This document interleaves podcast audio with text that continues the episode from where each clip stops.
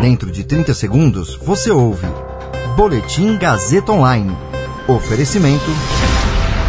Se você tem muito o que dizer e quer escolher uma profissão para dar voz às suas ideias, a Faculdade Casper Libero é o seu lugar. Jornalismo, publicidade e propaganda, relações públicas, rádio, TV e internet. Todas as possibilidades abertas. Acesse casperlibero.edu.br e conheça as infinitas rotas que o mundo da comunicação oferece. Comunicação é mais do que uma escolha, é um modo de existir. Agora você fica bem informado e atualizado. Está no ar o Boletim Gazeta Online. Secretaria-Geral informa que governo zerou impostos federais sobre diesel e gás de cozinha.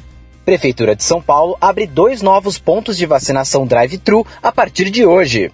Eu sou Caio Melo e você ouve agora o Boletim Gazeta Online.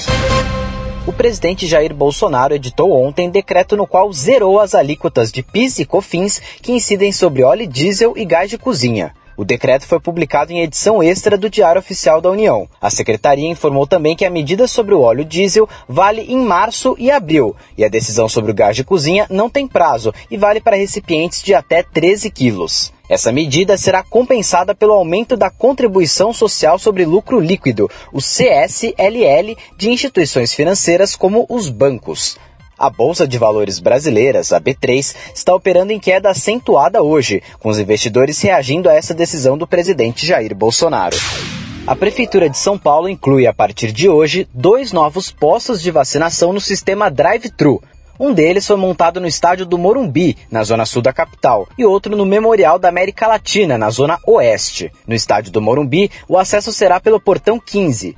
Já no Memorial, a vacinação ocorre pelo portão 2. Ao todo, a capital passa a ter oito locais em que é possível receber a vacina sem descer do carro e, assim, evitando aglomerações. Apesar das novas instalações, o posto do estádio do Pacaembu ainda é o mais procurado e voltou a registrar filas hoje pela manhã. E atenção, vale lembrar que, segundo o governo de São Paulo, a imunização para pessoas de 77 a 79 anos está prevista para começar amanhã.